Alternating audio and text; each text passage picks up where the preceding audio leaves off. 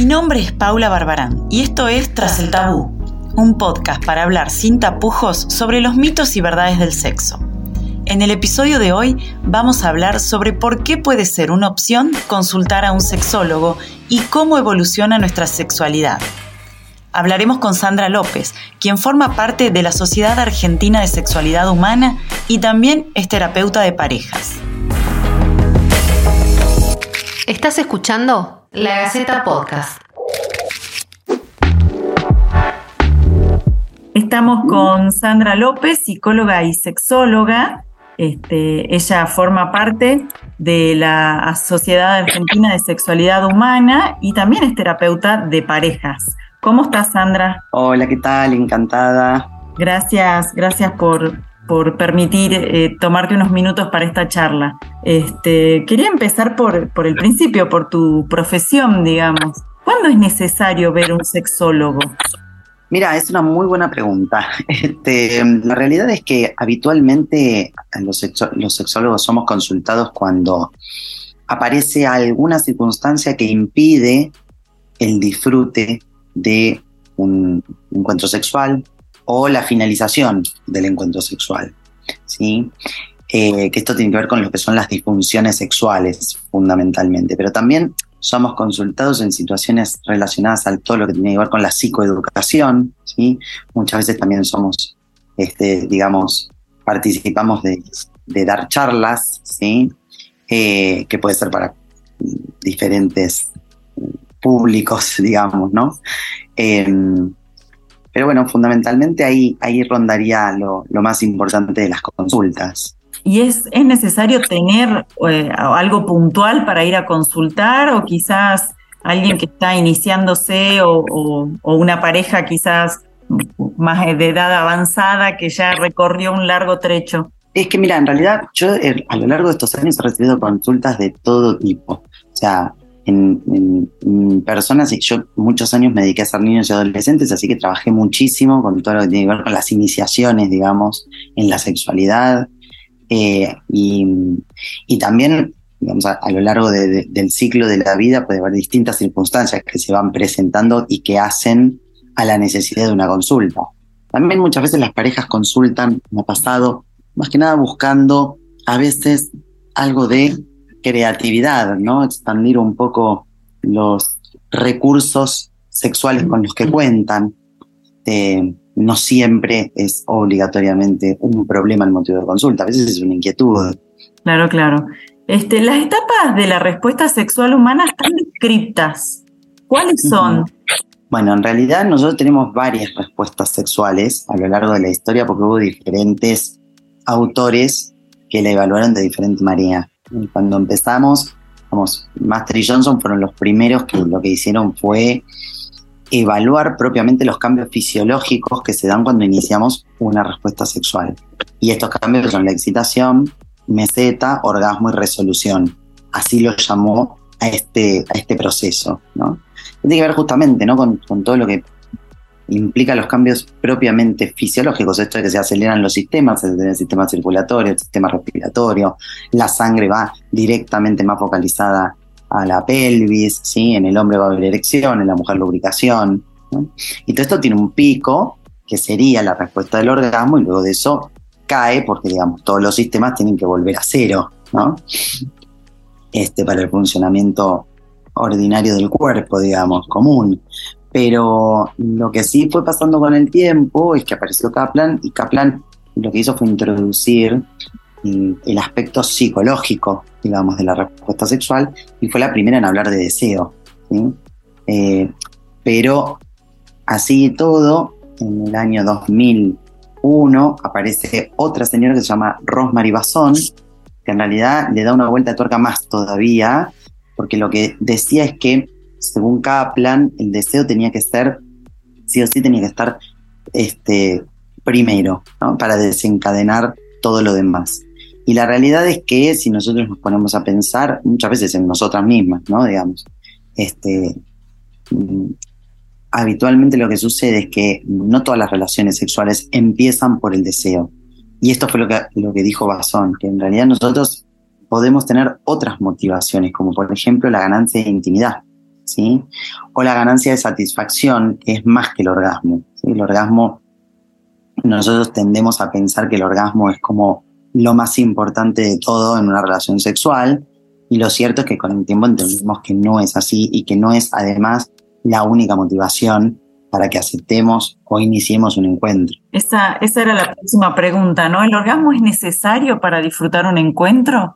Mira, a ver, claramente el orgasmo es un pico de disfrute, por decirlo así, ¿no? Es una expresión de mucho placer, con lo cual eh, uno querría que esté presente, ¿sí?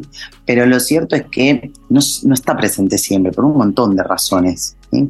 Puede pasar que tengamos encuentros sexuales que no conducen a la respuesta del orgasmo, por razones varias, como puede ser cansancio, o sea, estoy como más distraída o distraído, estoy como en otra situación, entonces me disperso y no termino de, conectarme y de excitarme lo suficiente. Puede haber como varias cuestiones en el medio, pero fundamentalmente lo que nosotros tenemos que entender es que un encuentro sexual empieza incluso, yo te diría, desde el cortejo, ¿sí? desde el momento en el que estamos empezando a planear compartir un momento juntos.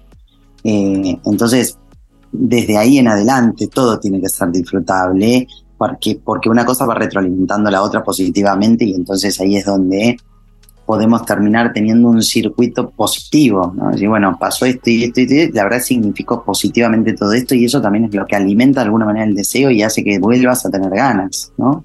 De tener un encuentro. Escribiste en Hablemos de Sexo sobre el punto C.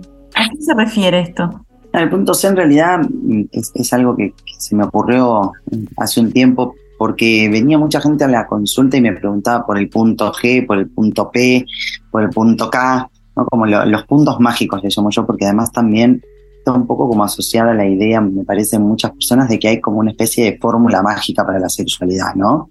Este, pene más vulva más penetración igual orgasmo. Eh, y la realidad es que si hay algo que entendimos con el tiempo y con todos los avances y estudios y gente que, hizo aportes sobre sexualidad, es que la sexualidad es muchísimo más que eso. Y que en realidad el órgano sexual más importante de todos es el cerebro, por eso es el punto C, alude a cerebro. Y además, a partir de ahí también entendí que hay un montón de palabras con la letra C que son sumamente importantes para la sexualidad como la comunicación, como nuestras creencias, como la cultura, como el consentimiento, como el cortejo, que lo mencioné también hace unos momentos atrás, eh, los circuitos cerebrales, en fin, eh, es como una especie de juego de, palabras este, que aluden al punto C. De todo lo que está incluido ¿no? en una relación sexual, que, va mucho más allá de lo físico.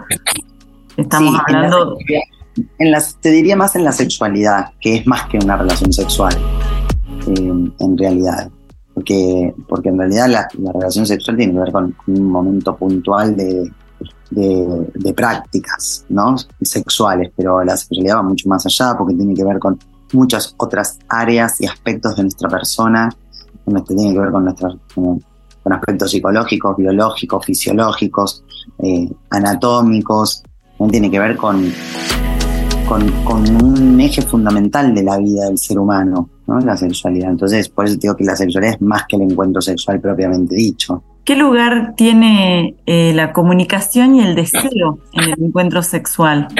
Mira, a ver, la comunicación es central para todo en la vida, digamos, para cualquier tipo de, vínculo, de relación o de intercambio, digamos, con buenos niveles, con, con niveles asertivos de comunicación, eh, claramente todo puede funcionar mejor, ¿no? Y esto tiene que ver con poder expresar este, adecuadamente necesidades, sentimientos, emociones, pero también pudiendo respetar las del otro, ¿no?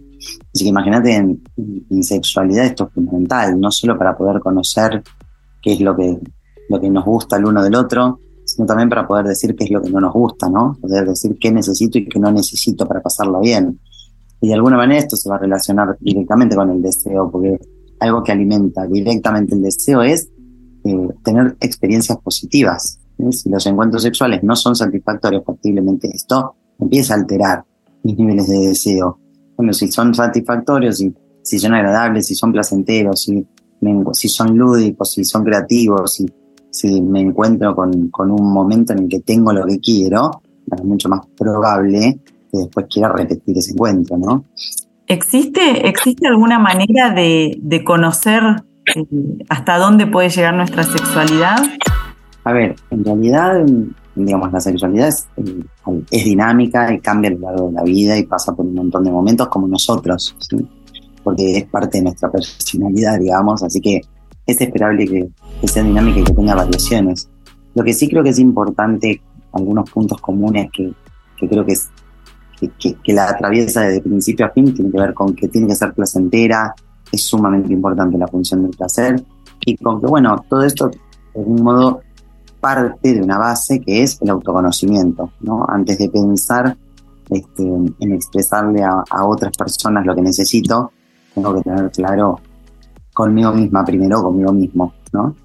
lo, que me gusta y, mis tiempos y mis ritmos y mis formas. Así que, bueno, lo que eso, también es algo importante que tener en cuenta a lo largo de toda la vida, conocerse uno mismo. Perfecto.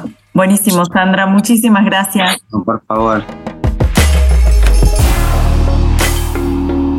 De esta conversación queda clara la importancia de consultar a un especialista cuando tengamos inquietudes o dudas sobre nuestra vida sexual la importancia de la comunicación con la pareja para vivir una relación con plenitud y que la sexualidad es algo dinámico que cambia a lo largo de la vida y pasa por un montón de momentos. Por esto, conocerse a uno mismo, lo que nos gusta, es lo más importante.